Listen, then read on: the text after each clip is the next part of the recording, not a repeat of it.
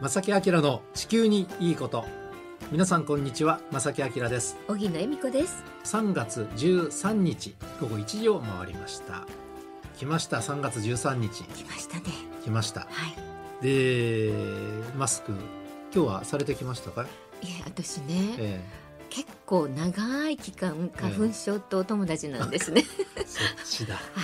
いで本当はした方がっていう方もいるかもしれませんがうんうんいかんせんもう苦しいの で私は花粉が来ようがねええもうとりあえず外しちゃう方なんですね外しちゃう方なんだそうなんですもう花粉症だけれども、あえてしない方そうなんですあなるほど、え僕はコロナ禍の間もそうなんですけども僕は臨機応変あの人が周りに誰もいなかったら外します外してましたしね、ね私もそうです、まあ、いずれにしてもこれからはね本当にマスクなしが普通になるようなねうんねえあの世の中になってほしいし、やっとちょっとマスクの問題は緩和されそうですね。はいまあ、気候もいい気候にねどんどん進んでいきますのでね そうですね本当に明るいね、えーこれから先未来があればいいかなと思いますが、はいはいえー今日はですね前半と後半少し、えーお話を変えてね、はい後半は素敵なゲストをお招きしてますのでそちらの方もぜひお楽しみにしてください。この番組は公益財団法人兵庫環境創造協会の提供と浜田科学株式会社の協力でお送りします。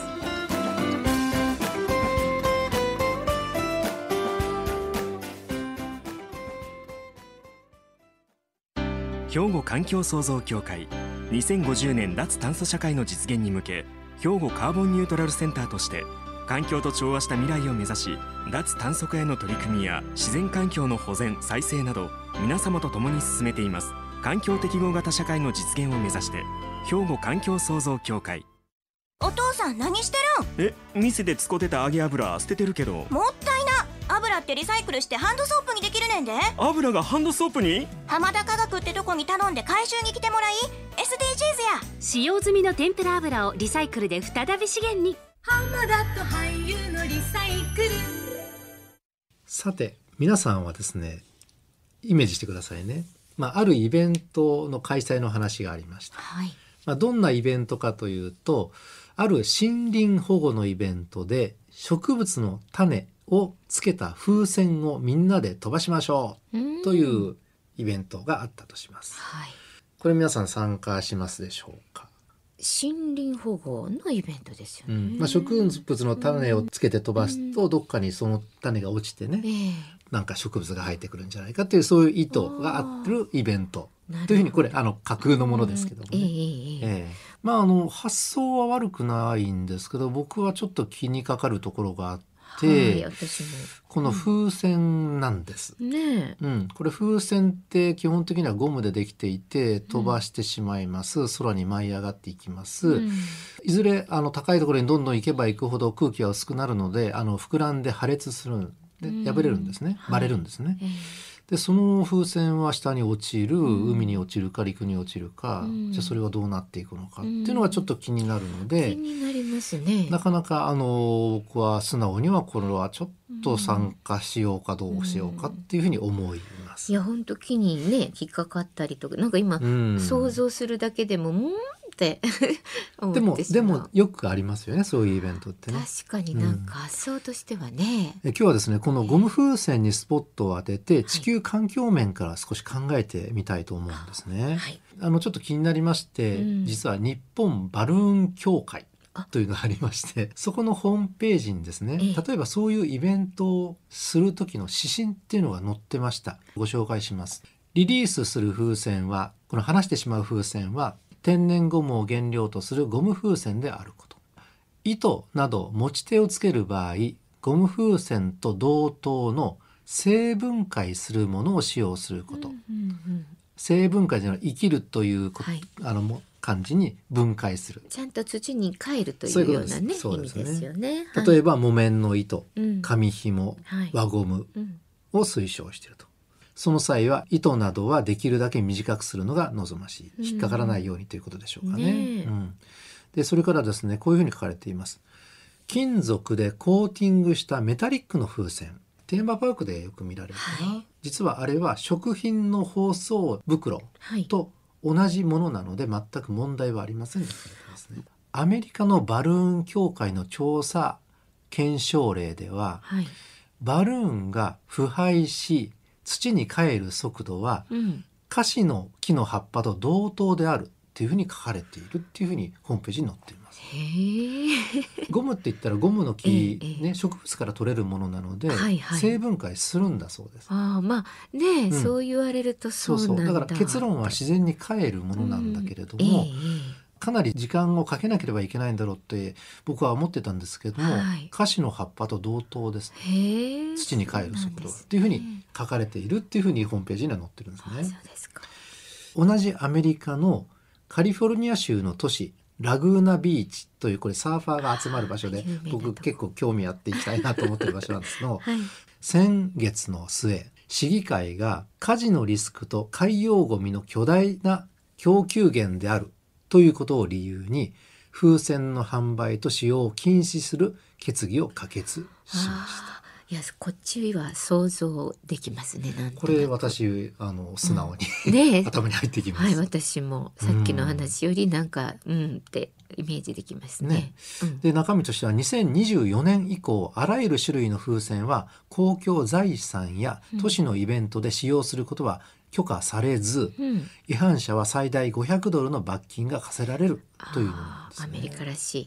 うんうんで実はですねそのアメリカメリーランド州とバージニア州では2021年に意図的な気球の放出、まあ、風船もそうですねええ意図的な放出をすでに禁止してるんだそうです。へえでハワイでは2022年にそれに追随してます。うんうんでまたニューヨーク州とフロリダ州では現在同様の措置を検討していると、そっちの動きなんだそうですね。うんうんアメリカのええたくさんの州ではもう禁止しようっていう動きになってい。なっててるんですね。でよく聞かれるのはそのゴム風船が海に落ちてしまったらねうんクラゲと間違えてクジラやイルカが食べてしまうとか、うんで胃の中は、ね、そういうものが入っていたっていうのを僕はニュースで聞いたことあるし、はい、見たこともありうますよね。んその僕はそのアメリカの今の動きっていうのはあの禁止の方向にするっていうのはある程度うなずけますし、うん、もっといい風船の素材がねうん本当に早く土に帰るとか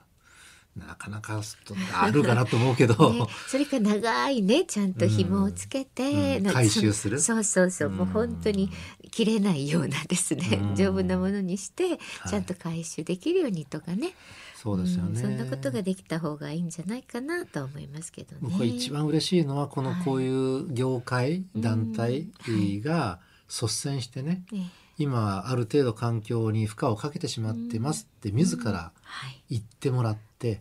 だけれどもそれは楽しいイベントで使うものだからうんなんとかいい製品開発をこれからしていくえうんまたはそういう計画があれば一番いいしうん本当ですね。でそういうことをその業界率先してうんあのやっていっていただくと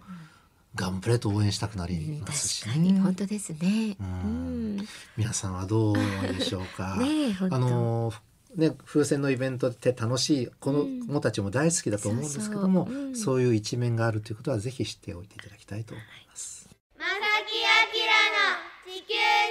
ことえさてここからはゲストをお迎えしてお話をお伺いしたいと思います。はい、本日のお客様は浜田科学株式会社取締役営業本部長でいらっしゃいます桑村康弘さんです。よろしくお願いします。よろしくお願いします。よろしくお願いします。と前回お越しいただいた時には、あのスーパーや飲食店の料理で使用した油、えー使用後配色用油ですねこれの、まあ、回収の業界全体としての、まあ、回収する時の現場の状況であるとか、ねえ。で、ねえあの今回はそのねあの回収するというお仕事の中の、えー廃棄物コンシェルジュという形でお仕事もしてるとお聞きしてるんですけどもこれちょっとなかなかコンシェルジュって言ったら、そうですねホテルをイメージするんえですえが、はいなんか口はばったい感じでね、あいえいえのなんかただあのこれは平たく言いますと、はいやはりあのお店から、えー廃棄物というのはたくさんいろんな、えー種類が出ますので、はい。えーそれを全部あの弊社に言っていただければ、えー実務業者さんをそれぞれ、えーご紹介しますと、でワンストップサービス、あ、えすごい。ーのことになります。なるほど、そうなんですね。なんかこの廃棄物出たんだけどなんとかしてよっていうまあご相談も含めてそうですね。なるほどね。であの家庭のゴミってね、今朝僕もあのマンションなんで、えー生ゴミをこう出してきたんですけど、家庭のゴミってのは出しておけば、はい。あの行政サービスってこう取りに来てくれますけど、そうですね。お店の場合というのは、えー排出者自らが業者を選定して、うん。えー例えば値段交渉もしなきゃいけない契約もしなきゃいけないっていうあの廃棄物処理法にそう定められているんですね。そうなんですほんでただお店から出るゴミ以外に割れたお茶碗とかですね、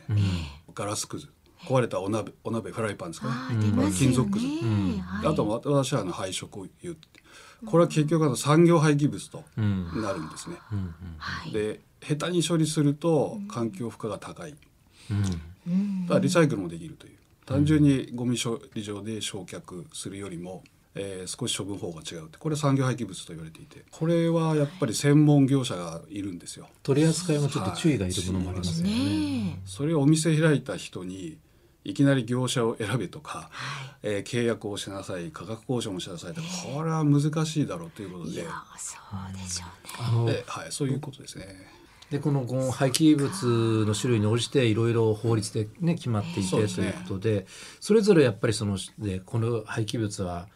あうちはこういう廃棄物を出しますみたいなのをやっぱ行政とちゃんとこうやり取りというか契約みたい契な約みたいなのをねしてということですか。そうですね契約をして、でさらに産業廃棄物の場合はとマニフェストって言うんですけど、えー明白にするという、あの不法投棄を防ぐあの法律があるんですよね。うん今問題になってますもんね、いろいろと不法投棄でわわかりますかね。はいあのわかりますわかりますはいあの捨てちゃダメなとこにねはい、えーあのよく山あ車でそうです走るそうですと崖の下にテレビがそうなんですとよかねはい冷蔵庫とかねえ拝見すること油でもですねあのい一等艦ってこうあの女子プロレスの悪役の人があよくあのはいガーンってやるあれねあれはあのリスナー頭をさん叩はくためにあるんじゃなくて油をためるためにあるんですね、あれに廃油がたくさん入ったのが山の斜面にこうたくさん捨てられていて、うんで一斗缶にはこう荷札が貼ってますんで誰が運んでどこで処分するかっていうことが排出者が誰で、運ぶのが誰で処分するのが誰でっていうのを、それは伝票上紙ですね、あの複写式の紙で、えー管理するあるいは今もクラウド上でやるのは、あのあるんですけど、あーマニフェストまあオンライ制ン度上というねえ、い、やじゃあ本当になんかそういう不法投棄がなくなるし、すごく管理されていいですそうよでね。すねそのあたりの具体的なコーディネートはこの廃棄物コンシェルジュの役割ということそのなんマでニフェストにしてもこれもやっぱり事業系の場合はお店の方が発行しなさいっていう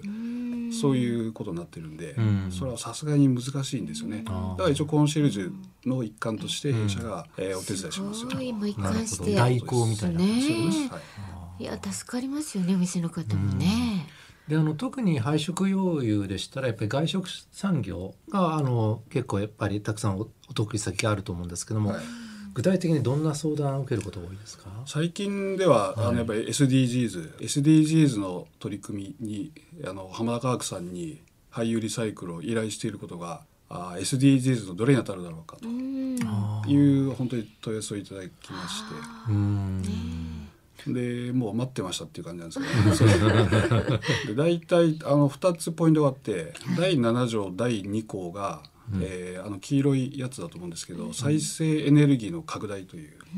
で廃油っていうのは再生エネルギーなんですよ廃食油っていうのは再生エネルギーで、ねえ教えてもらいましたあね。の神戸イルミナリエのあのひ光をですね、あの発電で一部させていただいたりとか、あとあれですね、まあ、車を走らせるあの燃料にしたり。はいそれと、えー作る責任使う責任とあありますねあれですね、それはもうあの配いただいた配色油で、えー弊社が、えー加工してですね、えー老舗の石鹸メーカーの渋谷さんっているんですけど渋谷さんっているんですけど、はい。そちらで石鹸を作ってもらって、でハンドソープにしてまたお店に返すっていうそうするとまあリサイクルループというか、うんできますよと、リサイクルの上にアップサイクルってご存知ですか小島さんねあのリサイクルするんだけじゃなくて、もっと付加価値をつけて商品としてっていう価値を上げようっていう、いやこれが一番いいいいですよねいいですよね流れとしてはねじゃあもうそういう業者さんが、あのどれをねどれに貢献してるかというかどんな取り組みに参加できてるのかっていう確認を、もう浜田科学さんにちゃんと尋ねてやっていただけるそう認識ねし直すことができるということですだよからね。まあ私らで言うとハンドソープを、んあのまだお買い求めいただいてなければですねぜひ油もくださいハンドソープも買ってくださいっていう、ああいいですね。なるほいやどねー。そのねハンドソープ配色用油からハンドソープを作るって前にもね少しお話いただいたと思うんですけども、はいどどういう経緯でというかどういう形でそういう商品作ろうっていうことに至ったんですか、ああれはある和食の、うんえーチェーン店さんですね多分日本で一番大きいチェーン店さんだと思うんですけど、あ俳優というのは脂肪酸原料というのは取れるんで石鹸なんですけどね、はいでそれを元にして石鹸作ったらどうやっていう話をし,、していただいたんですよね。そうですか。それでその方と一緒にそのさっき言った渋谷さんで一緒に開発していただいたという形で始まりました。うん確か10もう20年近く17、18年ぐらいそんな前ですか、歴史がありますね。それそのハンドソープっていうのはあのスーパーとか薬局店はい。に売ってるあれプライベートブランドっていうんですかね、はいプラプライベートブランドにして、はいあのまあお大手、えーススーパーさんに出してたりとか、そうなんですか、はいまあ、主にあの業務用ですかね厨房で使われたり、うん。えーあとトイレで使っていただいたりということで、まあ、主に業務用っていうことであーじゃあどっかの例えばレストランに入ってトイレをお借りしてそこでちょっと手洗おうってハンドソープ見たらえー浜田科学さんって書いてあるそうです販売元があの浜田科学なんであ書いてますは書いてますねあぜひね見ることができるわけですそれチェックねで。本当ですね。あー頑張ったる頑張ってはるなっていうのそうはそうあここにあったみたいなね。えなるほどなるほーどぜひ皆さんも見てくださいね。とうちはよくファミレス行くんでねちょっと見てみたいとそう思でいますすか。よろしくお願いしますはいさて先ほども少し出ましたね少しあの何でしょう廃棄物コンシェルジュからもうちょっと拡大して SDGs コンシェルジュ、えーそこまでってあのなんせね浜田科学さんはねどんどん手広くこの環境に関わる、ん多分必要だということでどんどん、ね広げてらっしゃるってすごくわかるんですけども、はい SDGs にまつわる相談もやっぱり増えてきてますかそうですね基本的にはさっき言った、まあ、ハンドソープだったりとか、えー燃料系になる,、ん、なるんですけど、あのやっぱりもうちょっとあの SDGs という観点でもうちょっとこう広げられないかということで、まあ、今やっぱりこう未利用未利用ってあの使われてない、えー燃やすしかないような、例えばマヨネーズみたいなですね、あれはもう本当に入荷してしまってますんで、なかなか、まあ、私らの同業者でも、はいなかなかできないんですよね。うんでちょっとこれをあのなんとかあの分解できないかと油を取り出せないかっていうことでそういう機械そこをまでと1月かなにあのうちの工場に入れましてへえ。でそれもう実験段階ですがもう成功してますんで、そうはい、でですすかか。ら今それをこういろんな食品こうメーカーさん工場さんにあのご案内をしててですねでぜひ燃やしてるやつがあったらぜひその入荷してるやつですねぜひくださいというそしたらもう分分解して油はちゃんとリサイクルしますと。えーすまあ、あと今まで焼却していると CO2 出るはあの焼却費が高いわけなんですけど、まあ、それが半分でも油取れれば半減するという、そういうご提案をしてて意外といいいい感じでいけそうだなとごい。普通のご家庭ではね、あの例えばマヨネーズのチューブで賞味期限見て、なんとか使わなきゃって結構意識してね、まあその量的にめちゃめちゃねご家庭ち少ないので、でも一般のその業業業界というかね、全体で考えたらやっぱり正直でまあ食品ロスというかやっそうぱでりすね大量になりますよね。ね、気をつけててもう家庭でもねやっぱり、そうですね賞味期限とか消費期限がね、過ぎちゃったり、特にマヨネーズなんか分離もしちゃうのでちょっと食べれないなっていうそう状美味しく工ない況場ね工場とかあの食品工場だとやっぱり試作品を作ったりとかはいそれとなんかいろんなこの失失敗したりもあるんでしょうしそういうのが燃やして大量にこう燃やしてるっていうのはですねあの防げればいいんじゃないかなといういやそれは貢献食でき品のます新しい食品ね製品作るのにあたってもやっぱりテストテストだからそれは売るわけにいかないし多分廃棄せざるを得なくなるはいねえもうその処理も預かってくださる、すごいですねリサイクルループこれを確立するのはめちゃめちゃ大事だなってはい思いましたね,、はいねうん今のお話も多分その中に入っていると思そううんでですすけどねね,、はいもう時間ですよ あっという間の時間というという間にリスナーの方またはですぜねひあの外食産業の方々に向けたメッセージをですね一つなんかこう そうですよあはいはいお願いしたいと思います。あのまあ、廃棄物コンシェルジュっていうことであのほあのうちのホームページでもですね、出させていただいてますんで、まあ、何かあのお困りごとがあれば廃棄物でお困りごとがあればですねあのぜひお問い合わせいただければ、えー一生懸命させていただきますんでよろしくお願いします。素晴らしいありがとうございましたまたぜひお越しください。はいありがとうございます。ありがとうございます。本日のお客様は浜田科学株式会社取締役営業本部長の桑村康弘さんでしたありがとうございまありがとうございましあたりが。とうございました。兵庫環境創造協会2050年脱炭素社会の実現に向け兵庫カーボンニュートラルセンターとして環境と調和した未来を目指し脱炭素化への取り組みや自然環境の保全再生など皆様と共に進めています環境適合型社会の実現を目指して兵庫環境創造協会お父さん何してるんえ店で使ってた揚げ油捨ててるけどもったいな油ってリサイクルしてハンドソープにできるねんで油がハンドソープに浜田科学ってとこに頼んで回収に来てもらい SDGs や使用済みの天ぷら油をリサイクルで再び資源にえーさて今日も環境に関するね話題をお届けしました前半は、えーゴム風船に関する話題、はいね、皆さんどのようにお考えでしょうか、ねえそして後半は廃棄物、はい一生懸命頑張って処理していただいているというねえ浜田科学さんのね、えうんー、方に来ていただきまいしやた本当に取り組みがどんどんどんどんね、前向きで素敵ですね。ぜひそういう取り組みが必要であってね、そういうことをね一生懸命されてるあの会社企業があるということはぜひ覚えておいていただきたいと思い本当まですすねね。。はい。え皆さんどのようにお考えでしょうか、あのこの番組に対する今日の内容に対してもですね、なんかご意見ご感想ありましたらね、ぜひお寄せくださいおはがきお便りの場合は郵便番号六五零の八五八零ラジオ関西正木明の地球にいいことファックスでは零七八三六一の零零零五メールではまさきアットマーク j o c r ドット j p こちらまでお寄せください。ぜひ皆さんのご意見聞きたいですね。はいお待ちしておりますということで正木明の地球にいいことは今日はこの辺でお別れいたしますご案内は正木明と荻野恵美子でしたそれではまた来週さよならこの番組は公益財団法人兵庫環境創造協会の提供と浜田科学株式会社の協力でお送りしました。